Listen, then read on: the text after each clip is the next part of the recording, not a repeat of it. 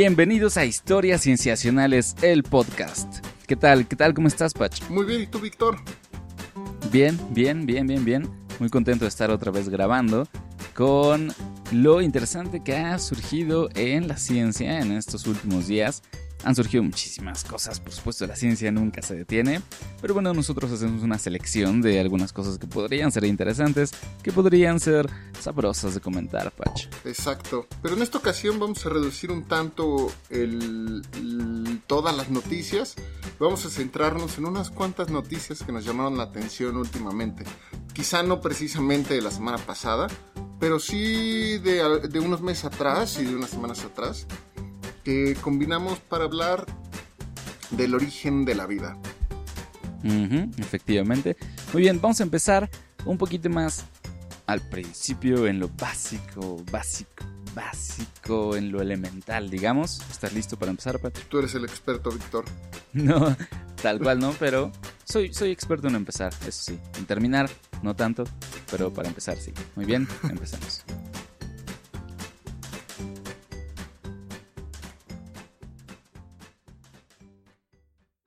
There's antimony, arsenic, aluminum, selenium, and hydrogen and oxygen and nitrogen and uranium, and nickel, neodymium, neptunium, germanium, and iron, americium, ruthenium, uranium, europium, zirconium, lutetium, vanadium, and anthium, and osmium, and acetine, and radium, and golden protactinium, and indium, and gallium, and iodine, and thorium, and thulium, and thallium.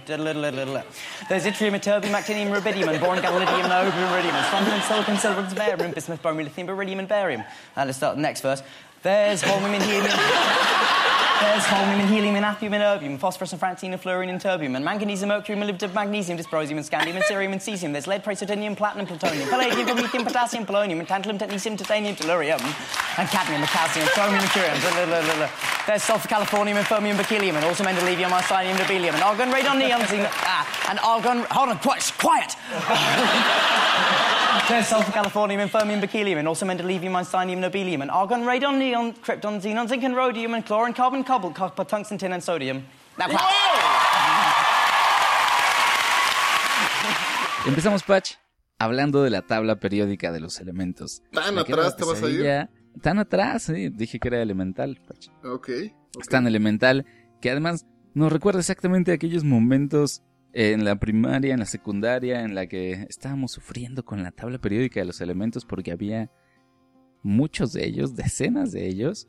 Bueno, ahora hay cuatro más. Eso desde hace mucho que pasaba que hay cuatro más. Pero lo, noticioso es que ya tienen nombre. Mm, pero se han ido aumentando conforme han pasado los años, ¿no? Yo recuerdo nuestros padres tenían muchísimo menos elementos que nosotros que aprenderse. Y ahora le va a pasar lo mismo a, nuestra, a las siguientes generaciones. Sí, sí, no quiero saber, por ejemplo, cuando estemos en el año 2100, 2200, cuántos elementos van a tener que... Yo creo que se van a hacer concursos de memorización de elementos, así como hay, ¿sabes? concursos de niños para... No sé, no sé, habría que ver. Eh, pero, a ver, lo padre es que ya tenemos la tabla periódica, eh, es una tabla periódica, pues que va por periodos, digamos. Entonces tenemos las filas de elementos. Y faltaban unos cuantos elementos para completar la séptima fila. O sea, en la esquina de la derecha hasta abajo. En enero se anunció que ya estaban, digamos, eh, eh, que ya habían, los habían hecho existir, aunque sea por algunos segundos científicos en diversas partes del mundo y ahora al fin tienen nombre, entonces ya tenemos completa con sus nombres la séptima fila de la tabla periódica. Ya Lo que sigue después es una completa, es, es una nueva fila. Pero por ahora tenemos estos. Y tienen nombres interesantes, Patch. Ajá. Mira, la cuestión es que uno, bueno, los, los, nombres de los elementos se los ponemos nosotros. Nosotros decidimos cómo nombrarlos. Pero hay ciertas reglas. Eh, la regla las pone la Unión Internacional de Química Pura y Aplicada, la IUPAC, que si alguien tomó tal vez química orgánica en la preparatoria, recuerda que la IUPAC era la culpable de que se tuviera que aprender tantas reglas para nombrar tantos diferentes compuestos químicos. Eh, eran unas reglas a, veces, a veces complejas, se supone que son para simplificar todo, pero es una cantidad muy grande porque la complejidad de las moléculas químicas es grande también. Pero la cuestión es que los científicos aceptan las reglas de la UPAC y entonces juegan con esas reglas. Y es interesante que, por ejemplo, la Yupac dice que solo se pueden poner nombre a los elementos, ya sea por propiedades químicas o físicas, por conceptos mitológicos, por minerales, por un lugar o país, eh, o por un científico. Que son básicamente las columnas que uno jugaría en Basta, si jugara un Basta un poco más científico. Yo, yo, creo que está bien poner este tipo de reglas en estas cosas, porque si no terminamos poniendo, como pasa en los nombres científicos, que terminan por ponerle un nombre de algún famoso o algo así. No que esté mal, pero con el paso del tiempo se puede ir borrando esa la razón del nombre, ¿no? Imagínate que alguien ponga el nombre de, no sé, algún actor de Hollywood que quizá es muy significativo en nuestros tiempos, pero en 10 años ya no va a ser tan famoso, ¿no? Sí, en 10 años va a ser materia trivia, ¿no? Así. ¿Sabías que tal, tal insecto se llama así por un actor que estuvo 5 años famoso? Bueno, se supone que también hay, hay, hay, algunos escudos para evitar que eso pase, pero a veces, sobre todo en especies animales, bueno, digo en, en, especies de seres vivos, en sus nombres ocurre puesto que hay millones y millones, ¿no? Hay como un poco más de espacio para... Claro. Para jugar. En cambio, elementos, hasta ahora solo tenemos 118. Entonces había que ser un poco más restrictivo. Y, van y son universales. No solo restringidos a un sitio. ah, sí, esa es la importancia de un nombre. Digo, claro, universales en el sentido de la experiencia humana, por esto que son nuestros nombres. Pero... ¿Pero cuáles son estos nombres, mm, Víctor? Los nombres Patch son, muy bien. El primero, el elemento con el número atómico 113, se llama Nihonio. Con H. Nihonio. Que se pronunciaría más como Nihonio. Pero viene el nombre de una de las formas de decir Japón en japonés. Nihon. Y este se puso así porque lo descubrieron científicos del centro Nishina, del centro de investigación Riken, en Japón. Y la idea es que quien lo descubre tiene derecho a proponer cómo, cómo nombrarlo. Y se quedó. Y se quedó, entonces le pusieron Nihon, porque además es el primer elemento nombrado en, esa, en la región este de Asia. Está increíble. E, está increíble. Ah, se descubrió hace mucho tiempo, ¿no? Hace 12 años. Pero, se tienen tuvo que hacer todo un proceso. Todas las pruebas. Exacto, ¿no? Para ver que, que, que si existía, que sí lo habían conseguido. Y ponerle nombre. Entonces al fin estamos en la etapa de ponerle nombre. Nihon. Nihonio. ¿Y cuáles son los otros tres? Los otros son el que tiene el número atómico 115 es el Moscovio. Moscovio. Que está nombrado así por Moscú. Por Moscú. Por Moscú, en Rusia, porque cerca de Moscú hay muchos centros de investigación física, en particular el Instituto Conjunto para la Investigación Nuclear, que es donde se han descubierto o sintetizado varios elementos. Entonces es una forma de honrar ese lugar, ¿no? Esa zona. ¿Pero se descubrió en esa zona o solo fue por...? Eh, sí, se descubrió allí, justamente en este instituto, ¿no? El ah, Instituto Conjunto para la Investigación Nuclear. Exactamente. Tenemos con el número atómico 117 el Tenecino. ¿Te suena a ah, lugar? Pues me suena un poco a Tennessee. Sí. ¿Estoy bien o mal? Estás bien, es, es justamente Tennessee, en Estados Unidos porque en esa zona hay también varios, varias instituciones científicas que se dedican a investigación de elementos y a sintetizar elementos nuevos. Está el laboratorio Oak Ridge, eh, la Universidad Vanderbilt, la Universidad de Tennessee, y los científicos que descubrieron este elemento, pues decidieron ponerle así por Tennessee, por esa, por esa región del mundo. ¿Y el, último? número 117. El último se llama Oganesón. ¿Oganesón? El Oganesón, sin H, así, Oganesón. Este no lleva el nombre de una región, sino de una persona. Yuri Oganesian. Yuri Oganesian es, eh, es un científico ruso. Está vivo todavía. ¿Que lo descubrió? Tiene... Eh, no, no tal cual, sino que es, digamos, una forma de honrarlo. Ya tiene 83 años, ha trabajado toda su vida justamente en este Instituto Conjunto para la Investigación Nuclear. Eh, y es una forma de honrarlo a él.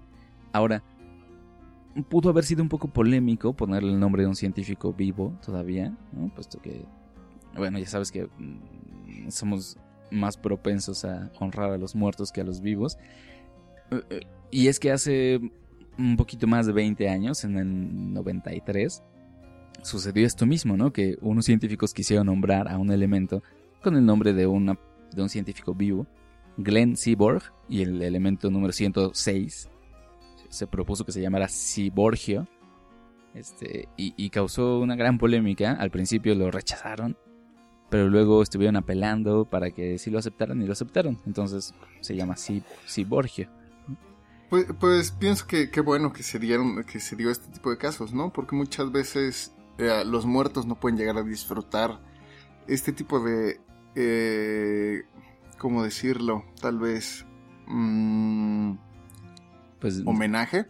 Un homenaje en vida a las personas. Que lo pueden llegar a disfrutar mucho, ¿no? Y también vale la pena nombrarlo con base en algún gran personaje de la historia pero también, ¿por qué no? ¿Por qué, llega a ser polémico ponerle nombre de algún vivo, no? Sí, sí, es extraño, pero digo, eh, este científico parece que también es, pues bueno, ya una institución en sí mismo allá en Rusia. Entonces tampoco, tampoco es como que fuera, como dijiste al principio, un actor que lleva dos años de fama. Claro.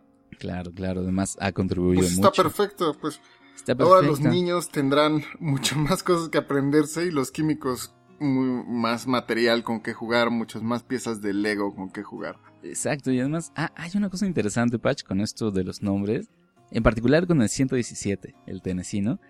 Resulta que en enero, cuando se propuso que, eh, bueno, cuando se, se anunció que se iban a añadir a la tabla periódica estos elementos, surgió una petición, ¿sabes? Estas peticiones en internet, de un científico, del químico Kat Dye, eh, para nombrar al 117 como octarino. Octarino. Octarino. Ajá. A los que sean fanáticos de la serie del mundo disco de Terry Pratchett, octarino les va a sonar porque es lo que se supone que tiene, es el nombre del color de la magia, la, bueno, la octarina. Ok, o sea, como el maná. Entonces, más o menos, no he leído la serie de novelas, pero así lo, así lo describe, ¿no? Como el color de la magia. Ok, ok. Entonces, esta petición existe todavía y todavía hay gente que está diciendo que hay tiempo para echar atrás el nombre tenesino y quedarse con Octarino. Eh, se mm, supone que los, que los nombres van a... Si queda, si ya lo anunciaron. Claro, lo anunciaron como que estas son las propuestas oficiales y se supone que en noviembre van a confirmarlos así ya. Ah, ok, entonces todavía falta por confirmar todos estos nombres. Falta por confirmar, pero claro, no sé, el nombre Octarino no se ajusta a las reglas de la, de la UPAC, de cómo poner nombres. Entonces sería un poco difícil que pasara su petición. Es, lo, complicado. E, es un poco complicado, pero es bonito que bueno, el, público está intentando, ¿sabes?, apropiarse de, de, algún aspecto de la ciencia, ¿no? Después de todo, pues es el octarino, bueno, el, elemento número 117 eh, es de todos. es Por decirlo de algún modo, es del mundo. Entonces, aunque dure seguro milésimas de segundo, así, nanosegundos de su existencia. Así es importante mencionarlo, no existen estos elementos en la naturaleza, sino que se sintetizan en laboratorios eh, con, haciendo chocar núcleos de átomos más ligeros. Hasta que se quedan pegados. Se mantienen un poco estables por unos segundos y ahí pueden decir, ah, ahí en ese segundo ocurrió un nuevo elemento y entonces ya le ponen nombre, lo reportan, etc. Exacto.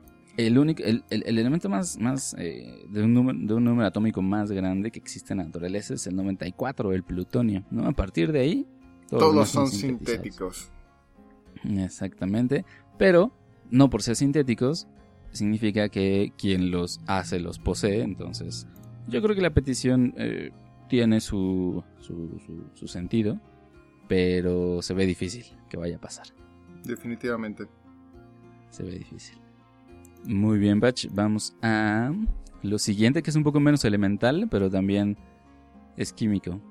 Cuéntanos, Batch. El... Ah, no es cierto, no es tan químico, ¿verdad?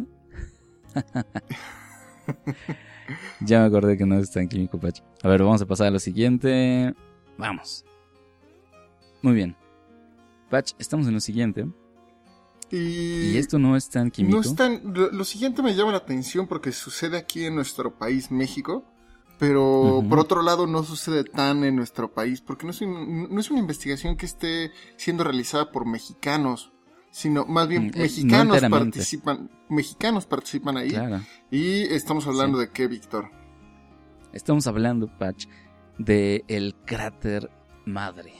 Estamos hablando, Patch, de el cráter que definió un curso en la vida de la Tierra, Patch. Estamos hablando, Patch, del cráter Chicxulub. El cráter que se encuentra a unos cuantos kilómetros de la península de Yucatán. Ajá.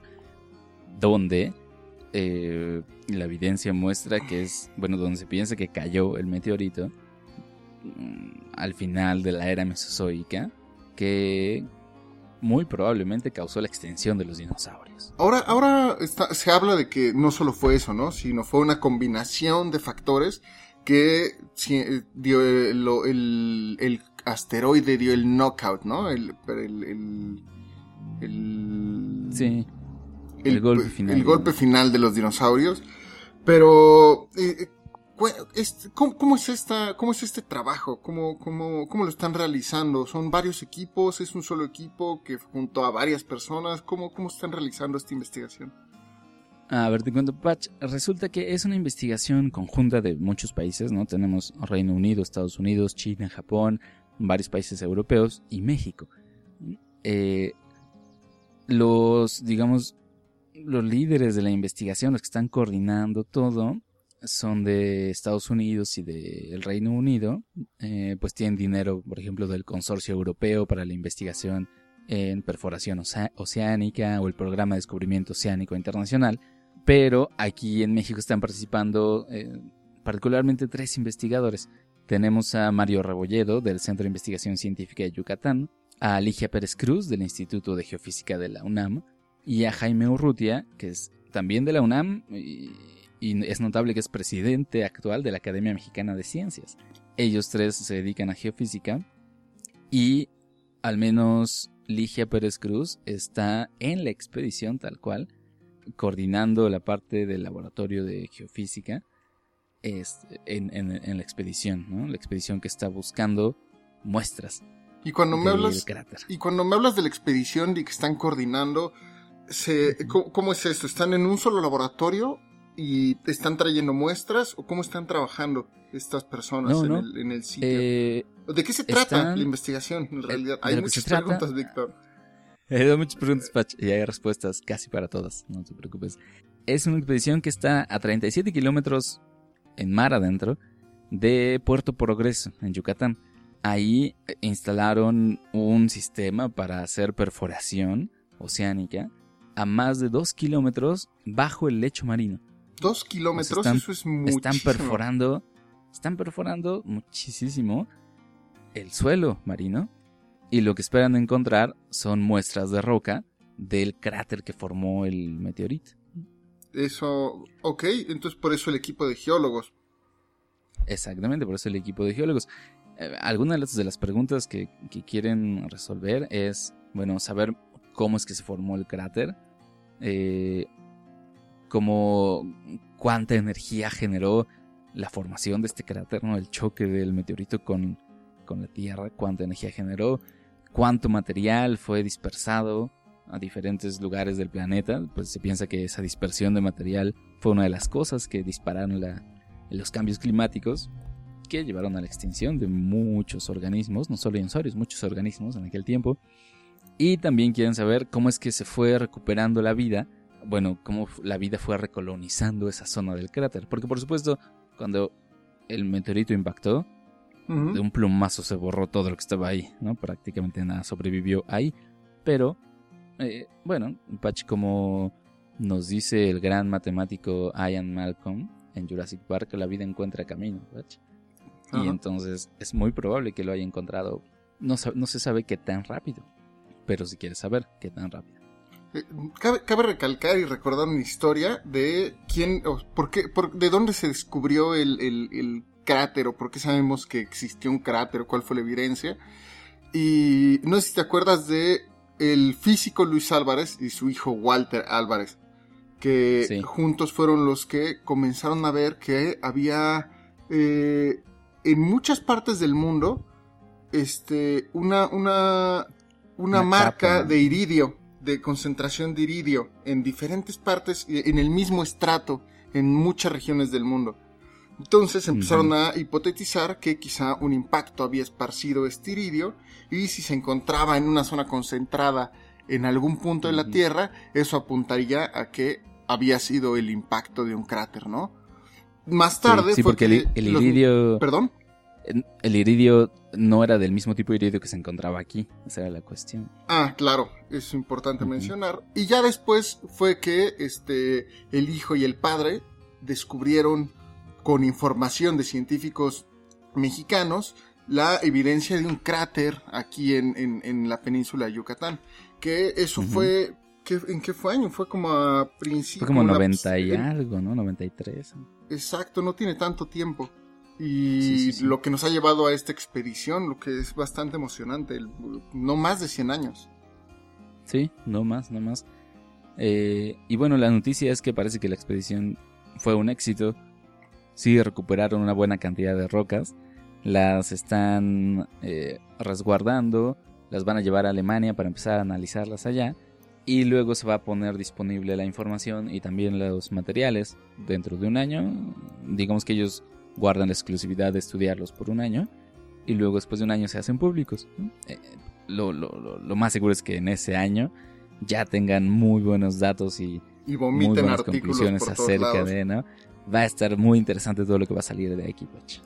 Va a estar de interesante todo- y vamos a... Yo creo que va a cambiar ciertas perspectivas acerca del meteorito, definitivamente, y acerca de... Sí, cómo acerca de, de lo que pasó en ese tiempo, ¿no?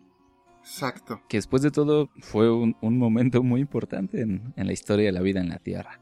Definió lo que somos ahora. También es importante mencionar. Definió Lo que, lo el hecho de que ahora, estemos aquí como mamíferos es gracias a, Sí, a y esa que no seamos y que no seamos las mascotas en, en, ¿Quieres decir reptilianos? en peceras.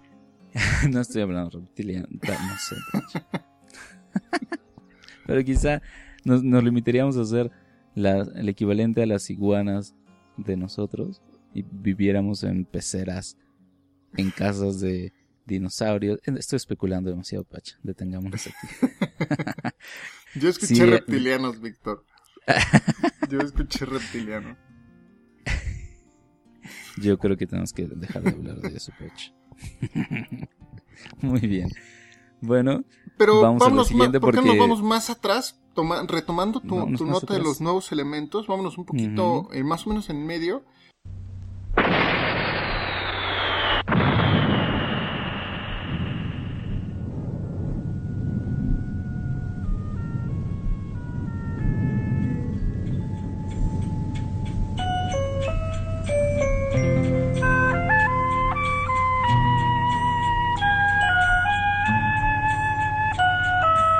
Más de 5 mil millones de años.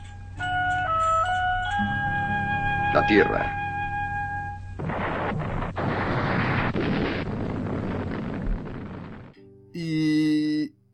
Últimamente han salido muchas noticias con lo que va del año pasado y este año acerca del origen de la vida. No tanto la destrucción como el Chicxulub, que es muy importante, sino que, que de dónde se origina la vida. Es una de las grandes preguntas que ocurre en la biología. La ciencia de la biología se ha desarrollado con un paradigma que asumiendo que simplemente estamos vivos, sin saber de dónde salimos, y esa es una de las grandes preguntas de la biología.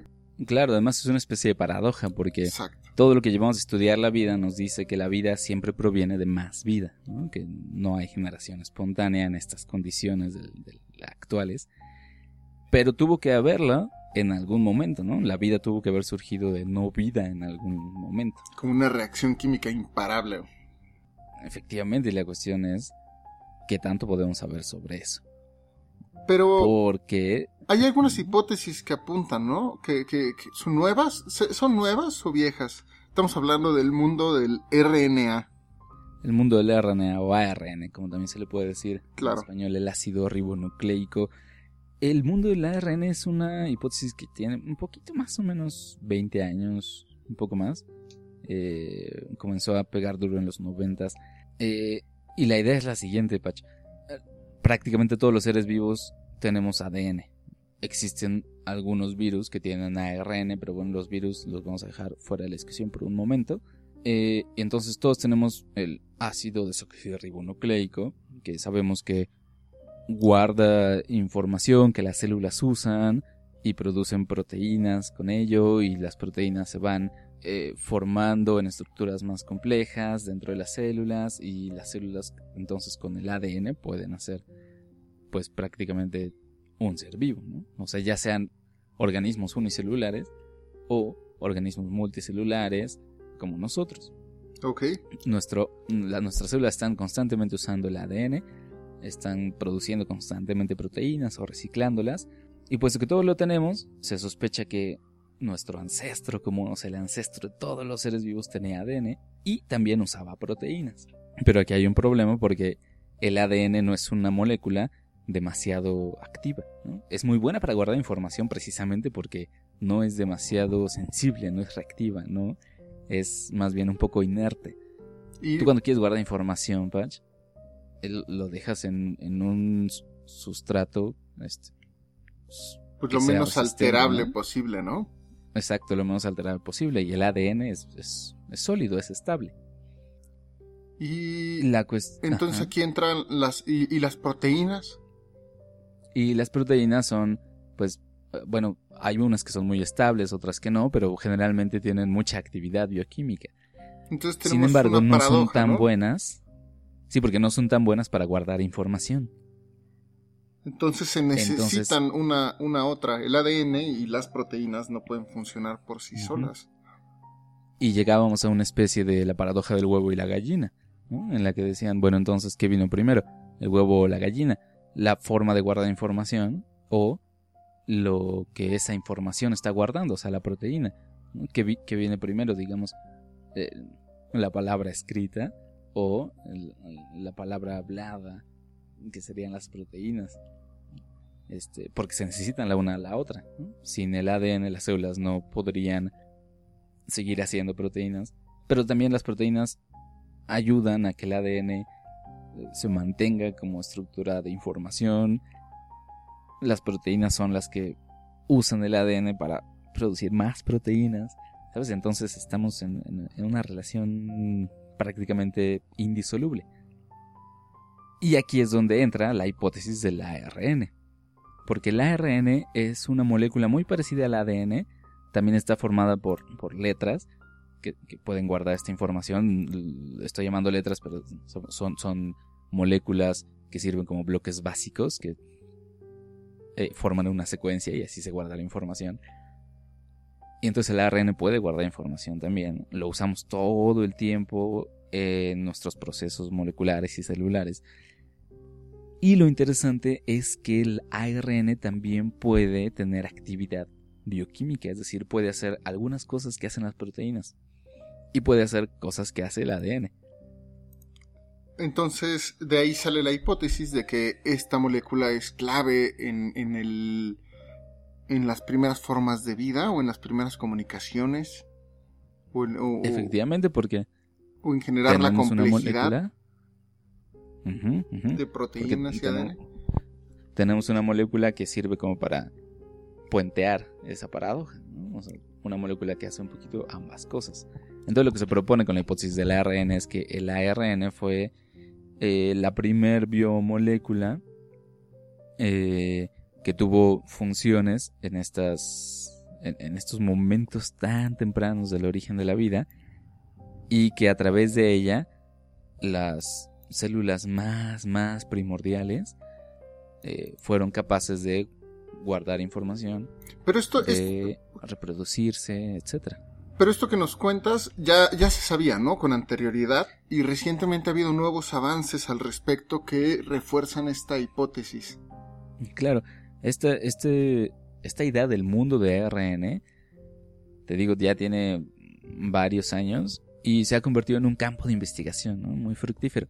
La idea es ver qué tanto realmente funciona el ARN o en las condiciones de aquella tierra primitiva, qué tanto se puede formar el ARN de manera espontánea, qué tanto se puede conservar, etcétera. Que en caso de que se lograse, empezar- podría dar muchísimo mayor eh, eh, fuerza, ¿no? A, a que, cómo, cómo hacer vida de, de moléculas inertes. Exactamente. Exactamente. Una de las noticias que es de, bueno, se publica el 16 de mayo en el portal de notas científicas fis.org, que se escribe PHYS, eh, es una noticia sobre un estudio realizado por un equipo de químicos en la Universidad de Múnich, en el que analizan qué tan fácilmente se pueden formar los bloques básicos del ARN. Como les contaba, estas letras de- del ADN y del ARN, los famosos nucleótidos, la A, la T, la C y la G para el ADN, y la A, la U, la C y la G para el ARN, son sus unidades básicas, son las que forman las secuencias de letras, y si son los bloques básicos, entonces también habría que saber si se pueden formar fácilmente, ¿no? En aquellas condiciones. Lo que este estudio nos dice es que, al parecer, dos de esos bloques básicos eh, no tenían problema en sintetizarse naturalmente en aquellas condiciones. ¿no? Estamos hablando de la adenina y de la guanina. La citosina y el uracilo, que son los otros dos del ARN, mm, ya se había estudiado y se había llegado a la conclusión que no era difícil formarlos tampoco. Y ahora sabemos de la adenina y la guanina, que parece que en esas condiciones de la Tierra, como estaban en aquellos momentos, no era complicado formarlos. O sea, Estamos estamos, hablando de condiciones. muy poco tiempo de saber cuáles son los elementos que propician estas moléculas.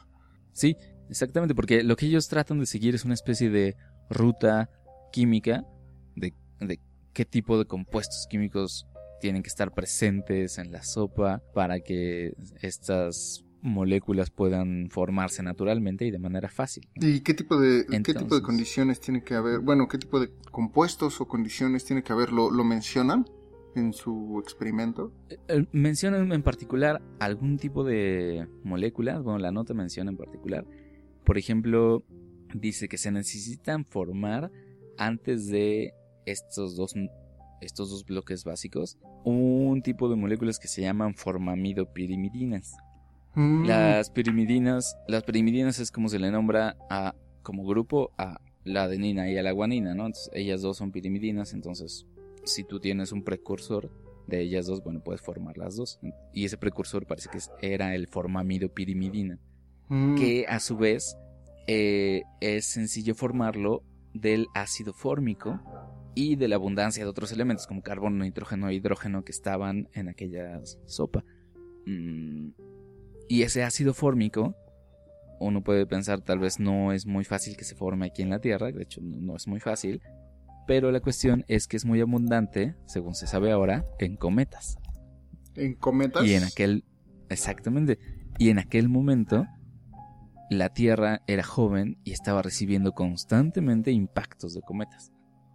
Mm, Entonces eso, eso, eso, eso lo podemos conectar con, con- con los recientes descubrimientos que ha hecho la misión en, en el asteroide Rosetta, ¿no? Ah, ¿Te acuerdas de Rosetta? Vamos para allá, vamos.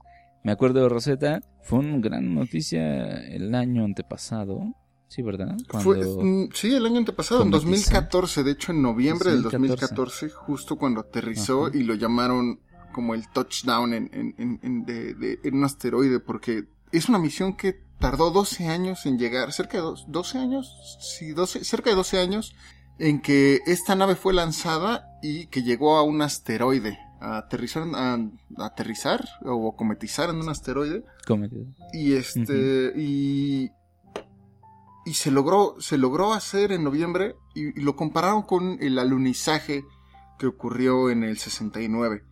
Sí, fue un verdadero hito en la exploración espacial. Exacto, lo cual me parece sorprendente que no haya llamado tanto la atención en los noticieros. Eh, bueno, seguramente sí en muchos, pero no tuvo la noticia tal cual como la tuvo el alunizaje. En fin, eso ya es cuestión de otros medios, pero lo importante aquí para no perder el, eh, para no perder el hilo es que nada más explico rápido que, que como ya, ya mencioné, at- eh, llegó el, la sonda a analizar este cometa. Rosetta que tenía como propósito únicamente saber los componentes que se encuentran dentro de un asteroide.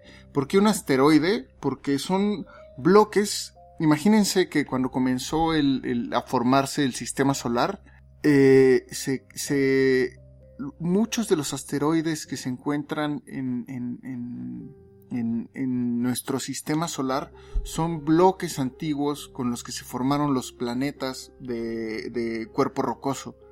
Y en ellos se tiene la hipótesis de que abundan muchos químicos que nos podrían dar información acerca de que, que, que, que, fueron precursores de la vida.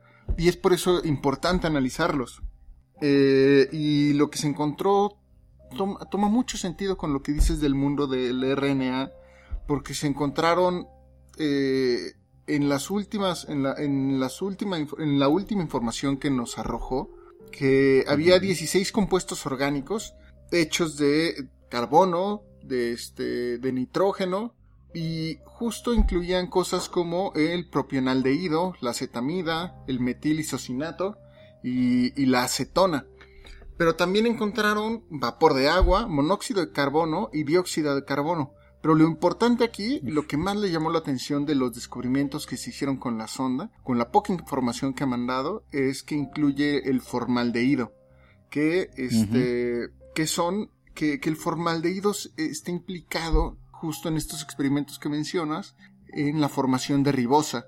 Y pues la ribosa es uno de los compuestos más importantes en, en, el, en, el, en, el, en el ADN.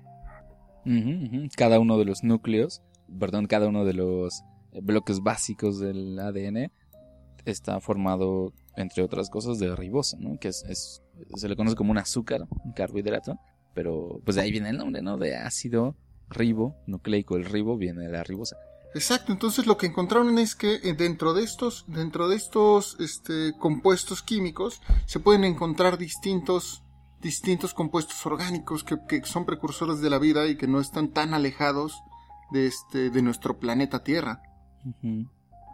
Eh, claro, que bueno, pensando en cómo se formó el planeta Tierra, la explicación hasta ahora más aceptada es que em, eh, empezó como un núcleo de material rocoso que fue acumulando cada vez más material, material a partir de eh, lo que estaba alrededor de él, que eran pues básicamente más, más cometas, ¿no? Más rocas que circundan, que orbitan alrededor del Sol. Entonces, algunas rocas llegaron a formar parte del planeta y algunas de esas no.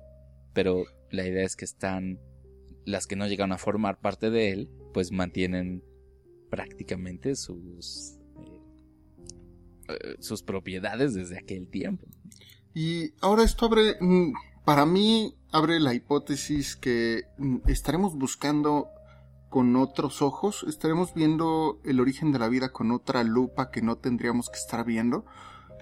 Nos estamos enfocando mucho a cosas que muchos fenómenos que ocurren en la Tierra, pero quizá estas hipótesis empiecen a apuntar a que quizá esas, esos fenómenos que dieron origen a la vida ya difícilmente se podrían repetir aquí en la Tierra porque ya no hay una lluvia de meteoritos chocando todo el tiempo en la Tierra. Quizá, no, no, no estoy asegurando nada y solo estoy poniendo eh, esta pregunta.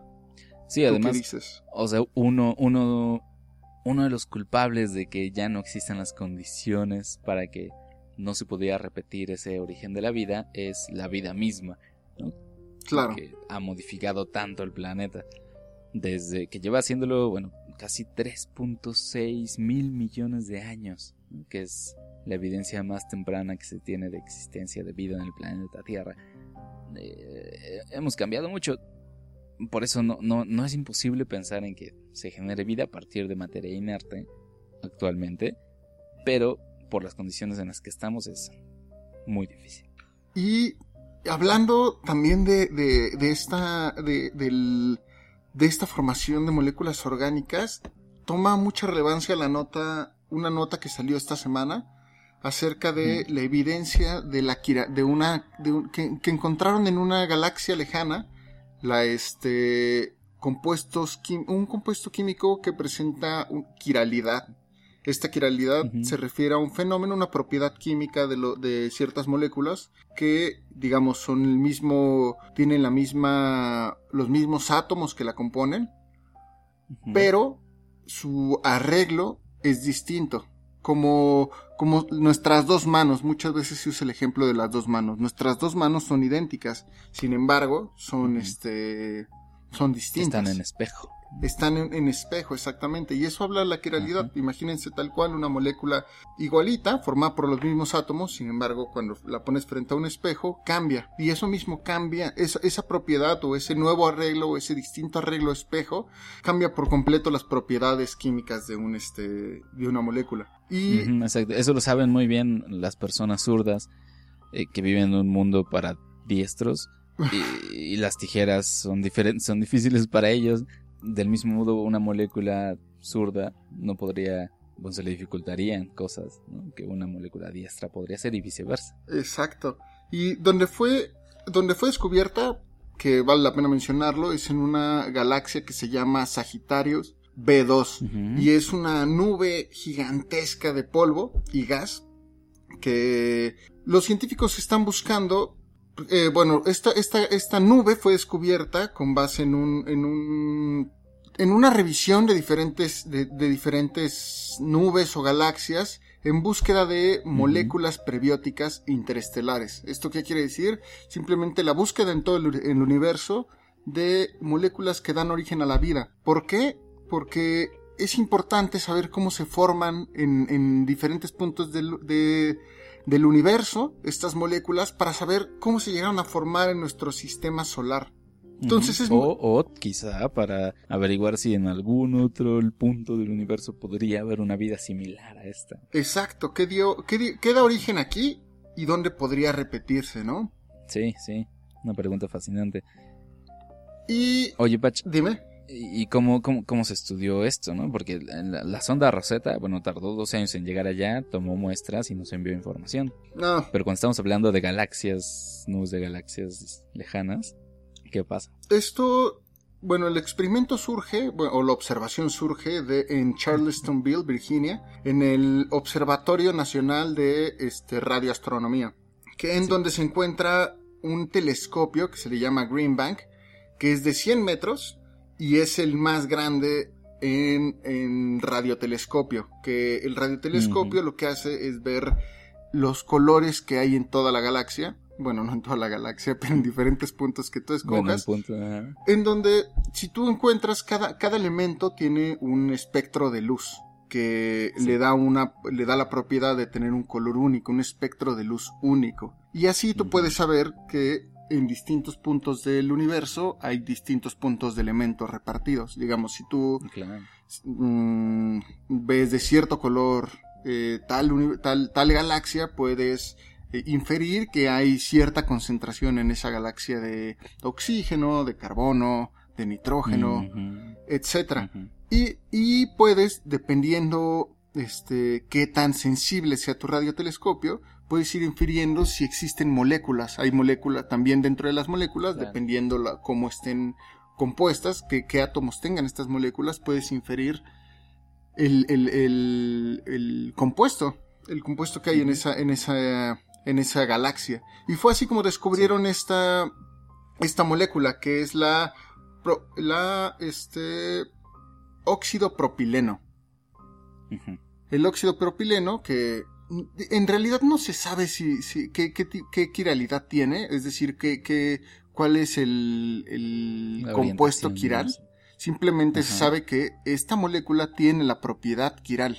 No se sabe el arreglo que lo tiene, no se sabe si es la mano izquierda Ah, o la mano derecha.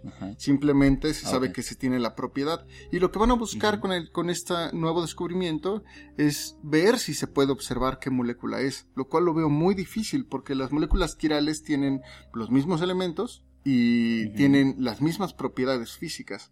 Entonces, habría que ver cómo, cómo lo van a lograr. Es, es una buena pregunta.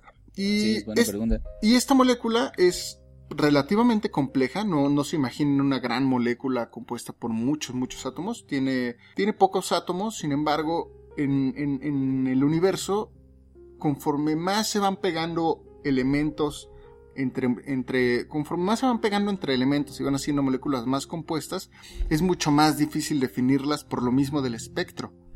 Entonces, esto costó mucho trabajo y va a costar todavía más trabajo definirlo. Pero es importante encontrar, haber encontrado moléculas orgánicas quirales porque son precursoras de la vida. Algo importante también mencionar es que nosotros como vida escogimos, digamos, una, un, un espectro quiral, no, no un espectro, un, un, un lado quiral, digamos que una orientación, digamos que escogimos la mano derecha y toda la vida se ha basado en la mano derecha. Este, de, Entonces, una, un tipo de vida alterna que no, no sabemos si pues no es que se pueda hacer, sino que tal vez es lo que nos tocó a nosotros, sería el- una vida basada en una mano izquierda. Exactamente. Entonces, es importante saber si hay, o sea, por qué, por qué se dio la vida con estos compuestos quirales y ver si existe una proporción mucho más grande de estos compuestos o no. Y la vida simplemente ra- más rara todavía. Aumentémosle más números a esa probabilidad Sí. y, Sí. y veremos qué sucede. Muy interesante, Pachen. Definitivamente, este tema del origen de la vida es un temazo, porque con, fíjate cómo conjunta un chorro de disciplinas científicas, ¿no? O sea, astronomía, eh, química, bioquímica, biología molecular, este, muchas veces incluso geología, geofísica, un chorro de disciplinas. Es una rama hiper transdisciplinaria de la ciencia que yo creo que todavía nos vamos a tardar un buen rato en descubrir el, el final Sí, de este va- túnel. Va a estar muy, muy bueno. Muy interesante. Por cierto, que si quieren escuchar un poquito más acerca de Origen de la Vida, pueden escuchar algunos de nuestros podcasts. Tenemos uno muy interesante sobre los trabajos de Antonio Lascano y Luis Delalle. Este, incluso también tenemos una plática también con Antonio Lascano sobre un investigador mexicano del siglo pasado, bueno, principios del siglo pasado, que estaba in- a- investigando el origen de la vida, Alfonso L. Herrera. Eh, si quieren escuchar un poquito más sobre eso, bueno, échenle un vistazo ¿no? a, a nuestros podcasts anteriores. Antonio Lascano, recuerden que es uno de los principales investigadores del mundo en investigar el origen de la vida y hay que aprovechar estas entrevistas. Sí, definitivamente, además es un, es un tipazo, es una gran persona, tiene una charla sabrosísima. Este, entonces, Definitivamente les recomendamos y cualquier ¿no? otro episodio de historias sensacionales. Pero ¿dónde nos pueden encontrar, Víctor? Patch nos pueden encontrar en, bueno, los podcasts anteriores en soundcloud.com, es soundcloud.com, diagonal historias, guion cienciacionales, recuerden cienciacionales todo con C.